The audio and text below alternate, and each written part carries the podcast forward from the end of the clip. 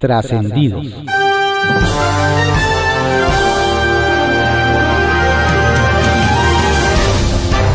Continuamos con la audiosíntesis informativa de Adriano Ojeda Román, correspondiente a hoy, viernes 11 de febrero de 2022. Demos lectura a algunos trascendidos que se publican en periódicos de circulación nacional. Templo Mayor, por Fray Bartolomé, que se publica en el periódico Reforma. Si no llega a ser gobernador de Quintana Roo, Roberto Palazuelos puede tratar de revivir su carrera actoral con una telenovela que se llame La candidatura que yo robé. El argumento sería como sigue. La senadora por Morena, Maribel Villegas Canché, levanta la mano para dejar su partido y ser candidata opositora. Dante Delgado le ofrece representar a Movimiento Ciudadano y ella acepta. Se convoca una conferencia de prensa para presentarla y no llega. Delgado le llama por teléfono y ella le confiesa que tiene muchas presiones y que le hablaron de la Segov para advertirle que no debía ser candidata de la oposición. Tras colgar, Dante cita a Roberto Palazuelos en su casa, quien lo convence de que va a traer financiamiento y de que tiene todo para ganar papá. El desenlace como el de la película Titanic. Todos lo conocemos. Con cara de what se quedaron los seguidores en Twitter del subgobernador del Banco de México, Jonathan Heath, cuando vieron que ayer, antes de que se anunciara el alza en la tasa de referencia, él andaba tuiteando sobre la presión inflacionaria. Lo raro es que como el propio HIT lo ha expuesto en esa red social, los miembros de la Junta de Gobierno del Banjico deben respetar una veda de declaraciones y comentarios la semana previa a que se anuncien decisiones de política monetaria. Quizás alguien debería ponerle en su oficina un cartel que diga, si vota, no tuitee. Interesante estuvo la reunión que tuvieron el miércoles el secretario de Gobernación, Adán Augusto López, y los coordinadores de Morena y el Partido Verde en el Senado, Ricardo Monreal y Manuel Velasco. Cuentan que durante los 70 minutos que estuvieron en Bucareli, el titular de la CEGOP trató de aplacar las aguas pidiéndoles que sean explícitos en sus apoyos al presidente. Y a cambio las huestes bravas de la 4T en la Cámara Alta les dejarían de mover el tapete. Por eso los legisladores lanzaron ayer un mensaje de unidad y ahora esperan que les cumplan. El asunto es que los morenistas se siguen dando con todo, lo que podría dejar muy mal parado al mediador. No se lo recuerden, porque luego hace corajes. Pero ayer se cumplieron tres años de que Andrés Manuel López Obrador anunció que se construiría la Terminal 3 del Aeropuerto Internacional de la Ciudad de México. Y aunque en junio de 2020 el presidente negó las versiones de que esa obra se cancelaría por falta de recursos, aún no queda claro si la promesa de la T3 será cumplida o si habrá que conformarse con la mini ampliación de la T2 que ni es lo mismo ni da igual. Circuito Interior, que se publica en el periódico Reforma.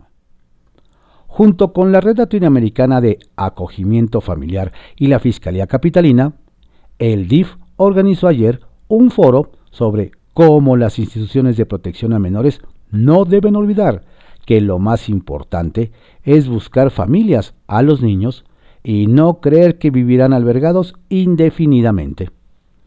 Cuentan que Estela Damián, titular del sistema, no pudo evitar la tentación de cacarear que este enfoque empezó a adoptarse recién en esta administración, pues la anterior traía extraviada la brújula con las prioridades, y palabras más, palabras menos, tenía todo hecho un desorden. Un momento curioso para ponerse a echar tierra, pues al encuentro, el encuentro se organizó justo después de que se dieran a conocer fotografías de menores presuntamente maltratados en un albergue y de que la Comisión de Derechos Humanos de la Ciudad de México reconociera que indaga el caso desde noviembre. Y mucho ojo, noviembre de 2021. No vayan a creer que de 2013, 2014 o 2015. Por ruidoso, la PAUT aplicó ayer una suspensión de actividades a un restaurante de Polanco. Pero sigan haciendo oídos sordos con las quejas vecinales. El Caballito, que se publica en el periódico El Universal. Morena quiere meter en cintura publicidad exterior. En medio de las largas discusiones entre morenistas y panistas sobre qué legislador o alcalde difunde más su imagen, el grupo parlamentario de Morena en el Congreso de la Ciudad de México, bajo el liderazgo de Marta Ávila, presentó su agenda legislativa y ahí se incluye dos temas que se han venido arrastrando desde la primera legislatura. Poner orden en publicidad exterior y el soterramiento de cableado que son problemas con los vecinos, con empresarios y hasta un tema legal. El punto es que hay voces que están por entrarle y dar resultados en este periodo que termina el 31 de mayo, pero otros de plano comentan que no le ven futuro en las próximas semanas pues hay que pulir más. ¿Harán su chamba los legisladores de la Ciudad de México? Nerviosismo por presupuesto participativo. Si bien todavía está en proceso la inscripción de proyectos para someterlos a consulta del presupuesto participativo, que este año tendrá 1.600 millones de pesos, nos dicen que en el Instituto Electoral de la Ciudad de México, algunos consejeros electorales andan nerviosos, como lo externó Mauricio Huesca, quien dijo que el día de la consulta es 1 de mayo, por lo que habrá puente y puede que haya baja participación en un ejercicio que resulta poco llamativo para los ciudadanos. Por ello nos dicen, están impulsando el voto electrónico para que así muchos capitalinos emitan su sufragio vía remota y antes de esa fecha. Diputados mexiquenses harán visitas a cárceles. Nos dicen que los integrantes de la Comisión de Seguridad Pública y Tránsito de la 61 legislatura del Estado de México cuyo presidente es el panista Adrián Juárez, harán visitas sorpresas, porque si bien lo anunciaron, se reservaron los días y los lugares a las 21 cárceles para constatar las condiciones en que viven los presos. En la entidad hay una sobrepoblación de 160% en los penales, por lo que los legisladores no señalan deberán poner más atención para ir al fondo de la problemática que priva y sobre todo, en verdad para que se traduzca en reforma a la normatividad y no solo sean recorridos para la fotografía. Línea 13, que se publica en el periódico Contrarréplica. Empleos verdes. La próxima semana, la Secretaría del Trabajo de la Ciudad de México abrirá la convocatoria para impulsar el empleo verde, que estará coordinado con la SEDEMA y las alcaldías Tlalpan, Magdalena Contreras, Álvaro Obregón y Coajimalpa, informó el secretario del Trabajo José Luis Rodríguez. El funcionario detalló que a la actividad se integrarán mil personas que habitan en zonas de barrancas en estas demarcaciones y se enfocarán en hacer una intervención de saneamiento y sustentabilidad en estas áreas. Esto en el marco de la realización de la Feria del Empleo en la Magdalena Contreras. Regreso a clases. En la Ciudad de México, de Claudia Sheinbaum, varias escuelas acataron el exhorto, el exhorto para volver a las actividades 100% presenciales, aunque no de forma obligatoria para los alumnos. En la capital del país hay casos como el del Colegio Williams, que la SEP puso como ejemplo de retorno gradual a las aulas en el contexto de la pandemia con base en el decálogo anunciado por la titular de esa dependencia, Delfina Gómez, mismo que contempla la instalación de filtros sanitarios, uso de cubrebocas, uso de espacios abiertos, suspensión de ceremonias y lavado constante de manos. Albergues. Este jueves en el Congreso de la Ciudad, Morena y el PAN se enfrascaron en una discusión debido a un punto de acuerdo del diputado Diego Garrido, solicitando que el gobierno de la Ciudad de México detenga de inmediato la tortura y violencia en sus albergues. El legislador solicitó a la Fiscalía General de Justicia de la Ciudad de México y a la Comisión de Derechos Humanos de Capitalina investigar las denuncias de maltrato a menores en estos sitios. Al mero estilo de los campos de concentración nazi, en esas condiciones tienen a los niños y niñas en los albergues de la 4T, señaló Garrido. Por su parte, el diputado Carlos Hernández le recordó a los panistas ser los responsables por el caso de la guardería ABC. Nombrar Contralor. El Consejo de Evaluación requiere contar con un órgano de control interno que, de acuerdo a lo dispuesto por el artículo 46 de la Constitución, estará adscrito al sistema local anticorrupción y constituye un requisito esencial para lograr desarrollar adecuadamente las relevantes funciones y atribuciones con las que cuenta el Consejo de Evaluación de la Ciudad de México, señaló Araceli Damián, presidenta de ese consejo. En un comunicado presentado en, al Pleno del Congreso de la Ciudad, la funcionaria solicitó a las y los diputados inicien los trabajos para el nombramiento de su Contralor Interno. Kiosco, que se publica en el periódico El Universal. Gober justifica desperfectos en el malecón de Macuspana. Desde Tabasco nos platican que tras la balconeada que le dieron a la deficiente obra del malecón en Villa Tepatitán, construido nada más y nada menos que en la tierra del presidente Andrés Manuel López Obrador, Macuspana, por la Secretaría de Desarrollo Agrario y Territorial y Urbano SEDATU, a cargo de Román Meyer Falcón. Quien salió en su defensa fue el gobernador Carlos Manuel Merino Campos de Morena, pues aseguró que quienes no quieren el cambio armaron un show mediático ya que solo 3% de la obra es la que está dañada. Y remató diciendo que si se han caído puentes, ¿qué más da un malecón? En tanto nos dicen que el senador Juan Manuel Fósil Pérez del PRD pidió que la Auditoría Superior de la Federación investigue a don Román. ¿Qué tal? Investigaciones abren caja de Pandora en el Estado. Donde se abrió la caja de Pandora, en Sonora nos cuentan, es en Guaymas, pues están saliendo a la luz varios hechos relacionados donde parece que la mano de grupos delictivos está detrás. Nos relatan que luego de que autoridades del Estado dieran a conocer la detención de cuatro políticos implicados en el presunto intento de robo de 7 millones de pesos, el quinto señalado era el exdiputado del PT Daniel Palafox Suárez, quien fue encontrado muerto el 4 de febrero. Nos dicen que se filtró un video en redes sociales en el que presuntamente Palafox confiesa su colaboración con un grupo criminal. Involucra a varios mandos policiales, y habla del atentado que hubo el 25 de noviembre pasado en el ayuntamiento Guaymateco, donde murió una joven activista. Y aunque Seguridad Pública Estatal desmintió la información, más de uno especula que hay gato encerrado. Como el agua y el aceite.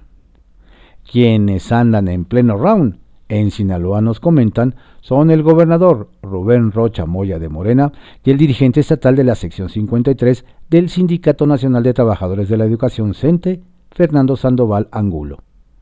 Nos relatan que don Rubén se puso rudo hace unos días y aseguró que solicitará al Congreso Estatal que se haga una auditoría al fideicomiso de la Unidad de Servicios Estatales de Culiacán, a lo que don Fernando le respondió que primero se asesore bien sobre el fideicomiso, que a ese gremio no lo verá de rodillas, como a sus subordinados, y que saque las manos y el cuerpo de la elección para renovar la dirigencia del sindicato de maestros.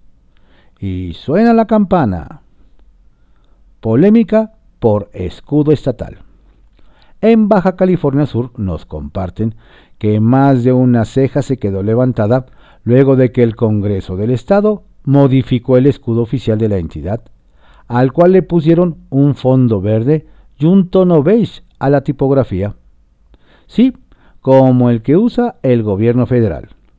Nos detallan que especialistas y activistas critican el cambio ya que podría infringir la ley de símbolos y protocolos oficiales del Estado. Pero hasta ahora ningún diputado o funcionario ha dicho esta boca es mía para asumir el cambio, aunque las miradas apuntan al presidente de la Junta de Gobierno y Coordinación Política, José María Áviles Castro de Morena, porque allí se toman las decisiones para la operación de ese poder. Ahora varios se preguntan con ironía si la legislatura es dependencia de la federación. Ups. Bajo reserva, que se publica en el periódico El Universal. ¿Pusieron a Quirino en pausa? El nombramiento de Quirino Ordaz como embajador de México en España aún está guardado en las oficinas de la Secretaría de Gobernación. Tras el beneplácito otorgado por el gobierno español el 28 de enero pasado, la Secretaría de Relaciones Exteriores hizo lo propio y envió la comunicación a Gobernación, para que a su vez la turne al Senado de la República para solicitar la ratificación del exgobernador priista de Sinaloa. Pero en el Senado no ha llegado todavía la petición. ¿Será que está en pausa, como toda la relación con España, según palabras del presidente López Obrador?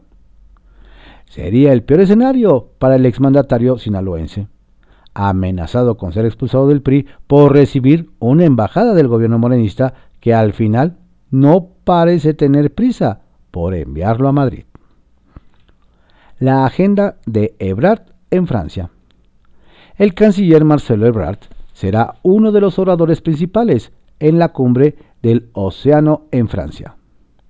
Nos comentan que el funcionario dará un mensaje de apertura junto con el enviado presidencial de Estados Unidos para el cambio climático, John Kerry, entre otros dirigentes internacionales.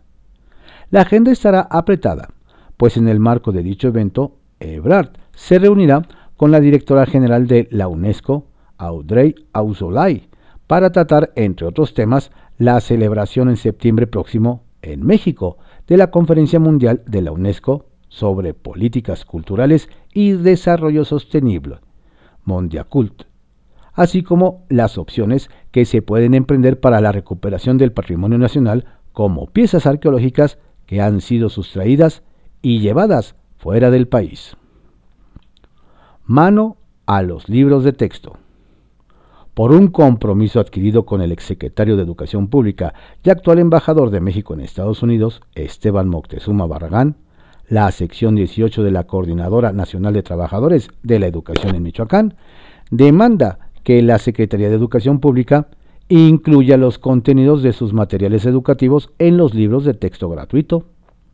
La exigencia parece será difícil de cumplir, no solo por la previsible imposibilidad de incluir ideología de tiempos de la Guerra Fría en planes de estudio actuales, sino porque las puertas de Palacio Nacional siguen cerradas para esta ala magisterial el nivel de debate en el Senado.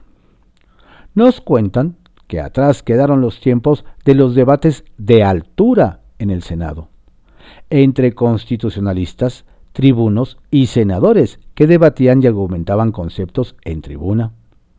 Ahora los gritos, sombrerazos e incluso insultos personales son parte de la crónica parlamentaria, sobre todo entre morenistas y panistas. El último episodio es un reclamo de carácter escatológico de la senadora panista Lili Telles hacia el presidente en turno de la mesa directiva, José Narro, en la que le pidió no escarbarse la nariz. Confidencial, que se publica en el periódico El Financiero. Es que están muy enojados.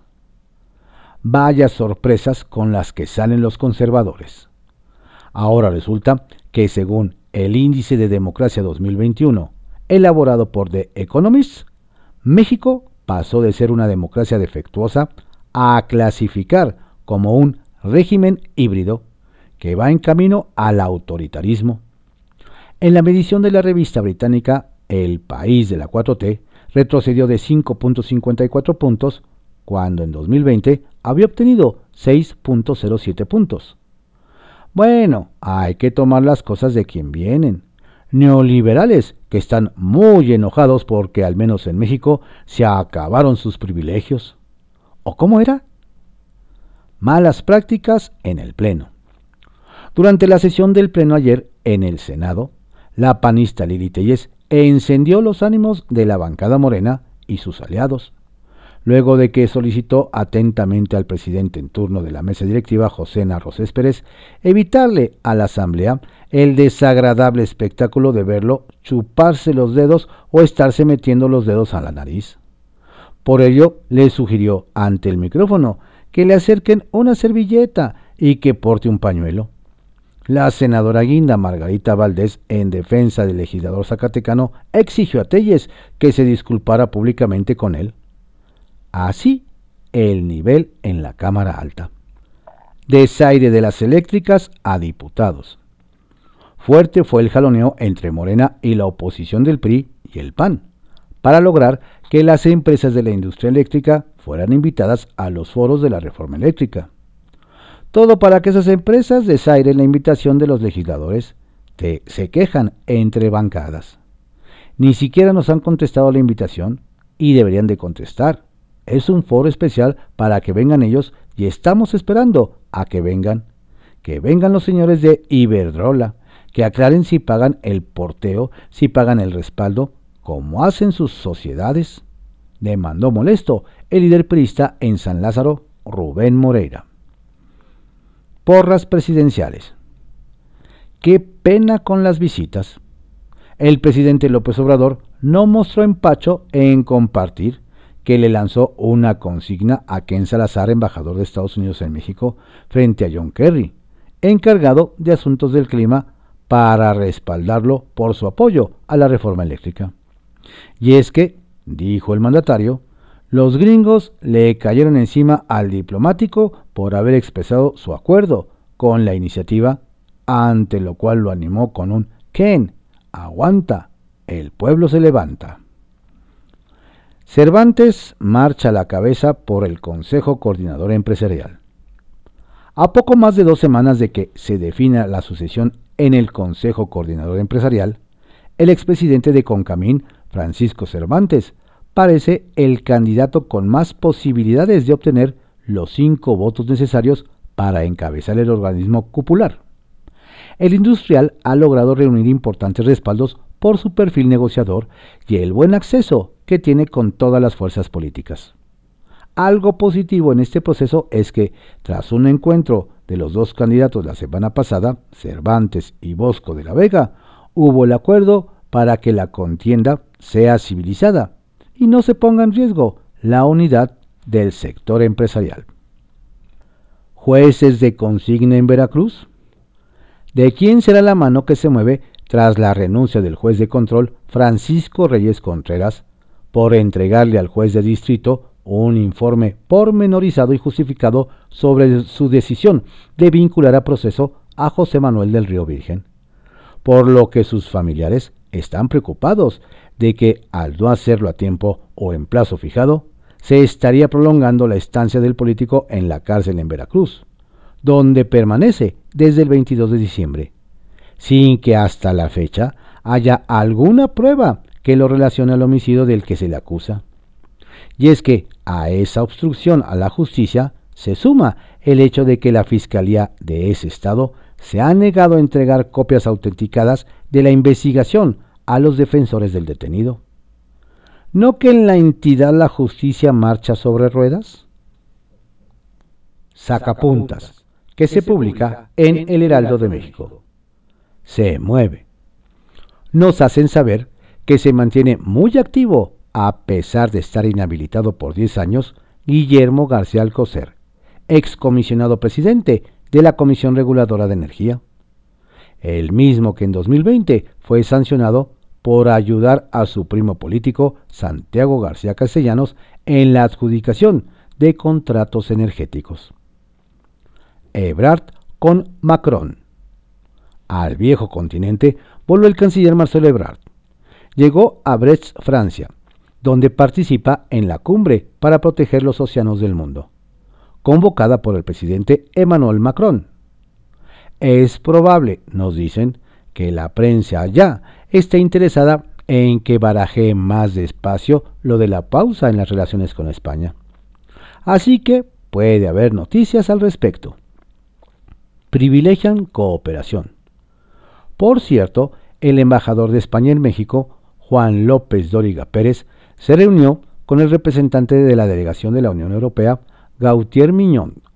Hablaron sobre la relación con nuestro país y entre diplomáticos se leyó como un respaldo del bloque económico a los españoles. Eso sí, expresaron su voluntad de, de impulsar la cooperación con México. Sheinbaum va al foro. La caballería pesada de la 4T se alista para empujar la propuesta de reforma eléctrica del presidente López Obrador. El próximo miércoles, la jefa de gobierno, Claudia Sheinbaum, participará en los foros del Parlamento Abierto realizados en la Cámara de Diputados. Dará, nos adelantan, un fuerte mensaje de respaldo a la iniciativa del titular del Ejecutivo Federal. Sorprende gobernadora. Otra mujer que está dando mucho de qué hablar es la gobernadora de Bánjico, Victoria Rodríguez Ceja. Resulta que cayó muchas bocas al presidir su primer junta de gobierno en la que se definió aumentar a 6% la tasa de interés para contener la inflación. Sus detractores la subestimaron, pero mostró que no es ninguna novata en materia de política monetaria. Redes de Poder, que se publica en Reporte Índigo. Lejana reconciliación en Acción Nacional. Al interior de Acción Nacional perciben que detrás de los intentos del presidente del CEN, Marco Cortés, por atraer nuevamente a personajes que se habían distanciado del partido y otorgarles responsabilidades partidistas, el último caso es el del senador Gustavo Madero, hay también un intento de hacerse de aliados para el jaloneo que seguramente vendrá tras los comicios de junio, cuando muy probablemente algunos grupos impulsarán una renovación de la dirigencia. Tan es así, nos comentan que Marco ha intentado incluso acercarse con algunos gobernadores y exgobernadores azules críticos, quienes siguen teniendo mucho peso al interior del partido, pero que no ha obtenido la respuesta deseada. Las diferencias en Acción Nacional parecen insalvables y se prevé una pugna abierta a partir de junio. Atentos. Regaño a Ferrer a quien ahora le tocó regaño presidencial. Fue al titular de el Instituto de Salud para el Bienestar, INSABI, Juan Antonio Ferrer Aguilar. Y todo por el funcionamiento a medias del Hospital Materno de Texcoco, que hasta tuvo un acto inaugural oficial por parte del presidente Andrés Manuel López Obrador en 2020, y que a la fecha solo atiende consulta externa. El funcionario ya fue instruido para verificar y además deberá explicar la siguiente semana la situación de dicho hospital. Como dijo el propio presidente, tache. ¿Qué hay detrás? Después de la polémica suscitada por la resolución de la Suprema Corte de Justicia de la Nación que obligaría a los programas de radio y televisión a distinguir en sus contenidos entre información, opinión y o juicio de valor, ha quedado la duda de quién está detrás de dicha decisión. Nos comentan que, aunque muchos pensarían que el gobierno federal pudo impulsar entre pasillos la propuesta, lo cierto es que la resolución también afectaría a los medios públicos propiedades del Estado e incluso tocaría las mañaneras del presidente. Lo que sí es una realidad es que lo que imperó en la decisión de la Corte fue el desconocimiento de cómo operan los programas de radio y televisión, los cuales en su mayoría son híbridos y didácticos. Trascendió, que se publica en el periódico Milenio. Trascendió que el presidente de la Junta de Coordinación Política de la Cámara de Diputados, Rubén Moreira, se mostró contrariado por el silencio con que los capitanes de Iberdrola, FEMSA, Bimbo y Walmart han respondido a la convocatoria a debatir en el Parlamento abierto sobre la reforma eléctrica en San Lázaro. aunque el también líder del PRI mantiene la esperanza de que los empresarios reaccionen afirmativamente a la invitación formal, eso sí, aquí no le rogamos a nadie. Trascendió que para coincidencia ya fue mucho, pero el tema es que Marcelo Ebrard se perdió otro foro de presidenciables. Esta vez la ceremonia por el Día de la Fuerza Aérea en Zumpango, a donde acudieron con Andrés Manuel López Obrador, el anfitrión, el periodista Alfredo del Mazo, y los morenistas Claudia Sheinbaum y Adán Augusto López. El canciller viajó a Francia para participar en una cumbre en favor de los océanos convocada por Emmanuel Macron. Trascendió que para algunos de Movimiento Ciudadano en el Congreso, el problema de Roberto Palazuelos es que no se ha quitado el personaje de mi rey que ha cultivado por años, y eso ha evitado que se conozca la persona que puede regir en Quintana Roo.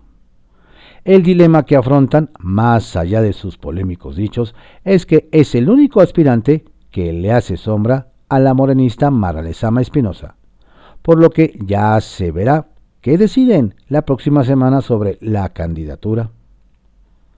Trascendió que la titular del SAT, Raquel Buenrostro, aclaró que sí tiene para pagar los servicios de limpieza que contrató con Rapax, pero no lo han hecho porque hay una investigación en curso de la función pública por incumplimiento de contrato, pues envía menos trabajadores de los que ofrece, no surte jabón suficiente, evade pago de cuotas ante el seguro y paga salarios menores a los que promete.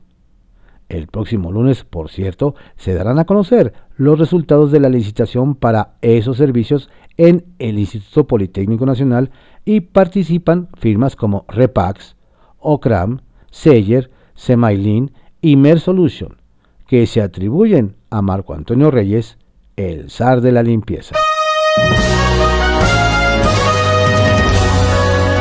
Estos fueron algunos trascendidos que se publican en periódicos de circulación nacional en la audiosíntesis informativa de Adrián Ojeda Román, correspondiente a hoy, viernes 11 de febrero de 2022. Tenga usted un excelente día y un estupendo fin de semana. Saludos cordiales de su servidor, Adrián Ojeda Castilla.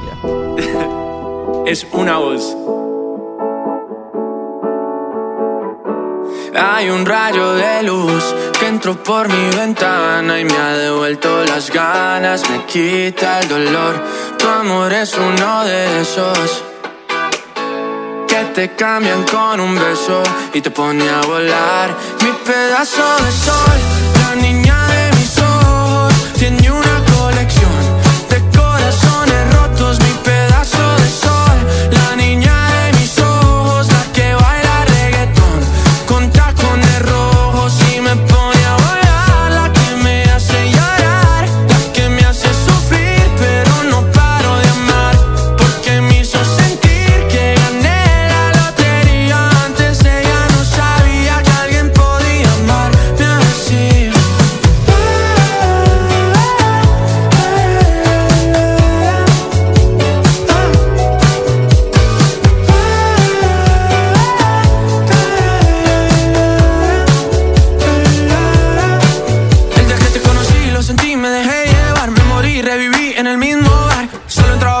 emborracharme, ey, no esperaba enamorarme